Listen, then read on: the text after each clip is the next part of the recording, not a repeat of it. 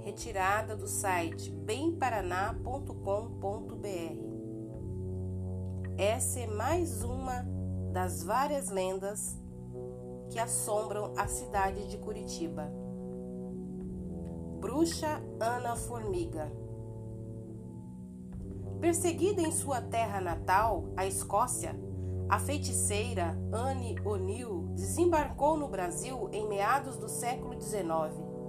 Desembarcou no porto de Paranaguá, subiu a serra e veio para Curitiba, onde montou sua tenda na rua Benjamin Lins para realizar curandeirismo e ler a sorte das pessoas.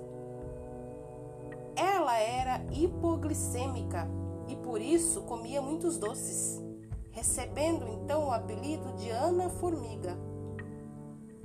Um dia, porém, foi presa por um cabo ao roubar guloseimas numa confeitaria.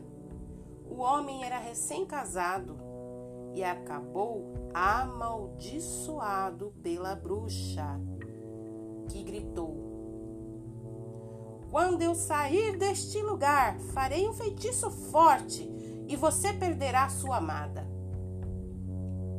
Tempo passou. As palavras se cumpriram. Um dia após a libertação de Ana, a esposa do cabo acordou com uma rã seca que tinha presa às pernas uma rosa branca e uma cruz na boca. A mulher também teve pesadelos com formigas invadindo a casa.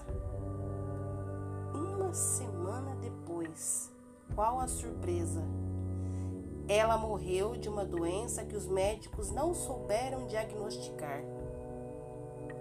Hoje, onde era a antiga casa da bruxa, fica um hotel de luxo.